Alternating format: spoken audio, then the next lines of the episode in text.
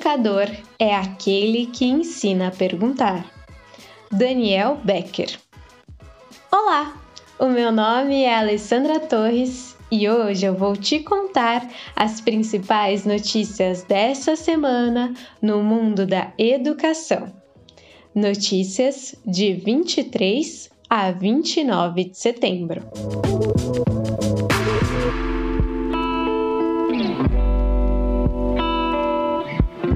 Sem atrair jovens para a profissão, Brasil pode ter apagão de 235 mil professores. O Brasil não tem conseguido atrair os jovens para a profissão docente. E se mantido o ritmo atual de formados em cursos de licenciatura, a educação básica do país pode enfrentar um déficit de 235 mil professores até 2040. A estimativa é de um estudo feito pelo Instituto Semesp, com dados dos censos do ensino superior e da educação básica coletados pelo MEC. O estudo identificou que, apesar do aumento de ingressantes nos cursos de licenciatura nos últimos 10 anos, o número de concluintes não segue o mesmo ritmo. Fonte Folha de São Paulo. Eleição. A escola não pode se ausentar desse debate, afirma Alexandre Sayad. Em tempos de polarização, falar sobre política na escola é um desafio para muitos gestores. Tanto é que muitas escolas optaram por não abordar o tema eleição neste ano. Entretanto, deixar de levar esse assunto para a sala de aula não é o caminho mais indicado por Alexandre Sayad. Abre aspas. A escola não pode se ausentar desse debate afirmou o profissional durante uma masterclass realizada na tarde desta quarta-feira, dia 28, pelo Escolas Exponenciais. Segundo Sayad, a escola é um local político e democrático. E dessa forma, ele acredita que fugir do assunto não é uma boa opção.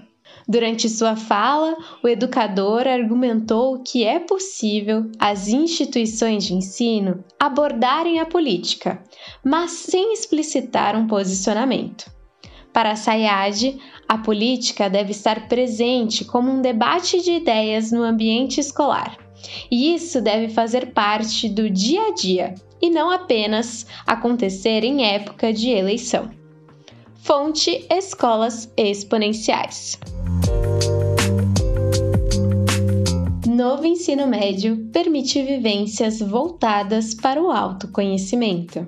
Em vigor desde o início deste ano, o novo ensino médio oferece um modelo de aprendizagem por áreas de conhecimento que permitem a vivência de experiências por parte dos alunos, voltadas ao desenvolvimento do autoconhecimento e ao planejamento de estratégias para alcançar objetivos.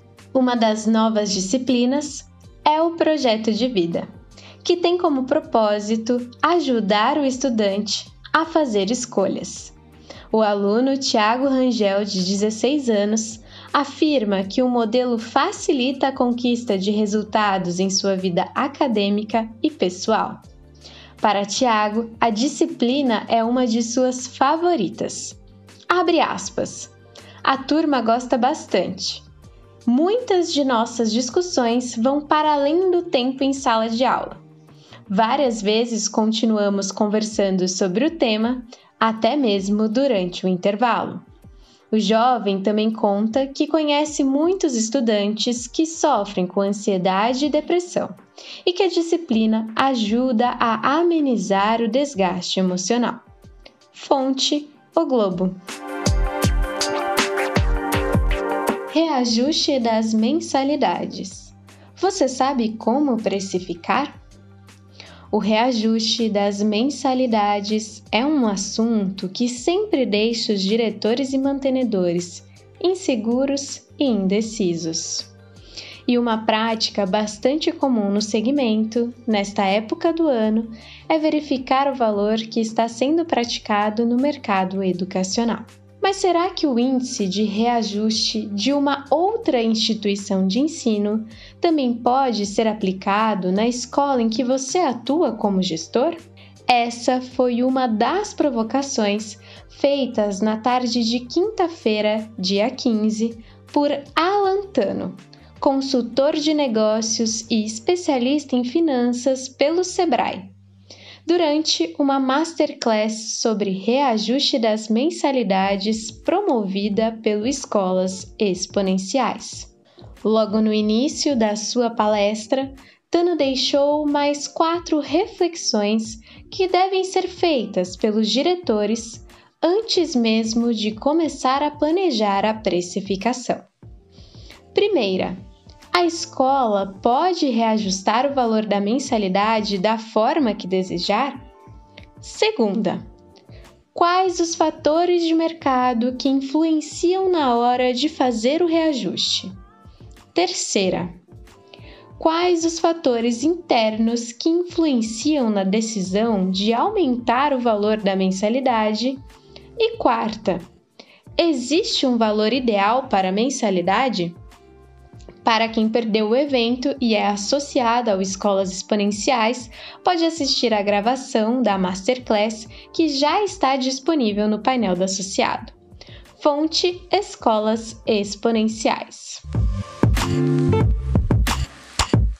Tecnologia na educação é um assunto que precisa fazer parte do dia a dia do gestor escolar. Afinal, para conseguir preparar os estudantes para o mercado de trabalho, é preciso estar atento às principais tendências. É importante destacar que uma pesquisa da Datafolha revelou que 98% dos alunos do ensino médio querem que as instituições de ensino ofereçam essa preparação para se aprofundar na importância da tecnologia na educação, o Escolas Exponenciais conversou com Guilherme Camargo, CEO e fundador da Sijunta, consultoria especializada em tecnologia educacional.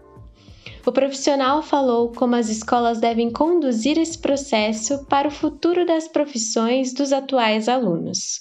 E ainda, quais recursos tecnológicos devem fazer parte da rotina escolar. Confira a entrevista acessando o link na descrição desse episódio. Fonte Escolas Exponenciais. Muito obrigado pela sua presença. Lembrando que toda sexta-feira, logo cedo, você encontra um resumo das notícias da semana aqui então aproveite esse intervalo para seguir e compartilhar o podcast. Até a próxima!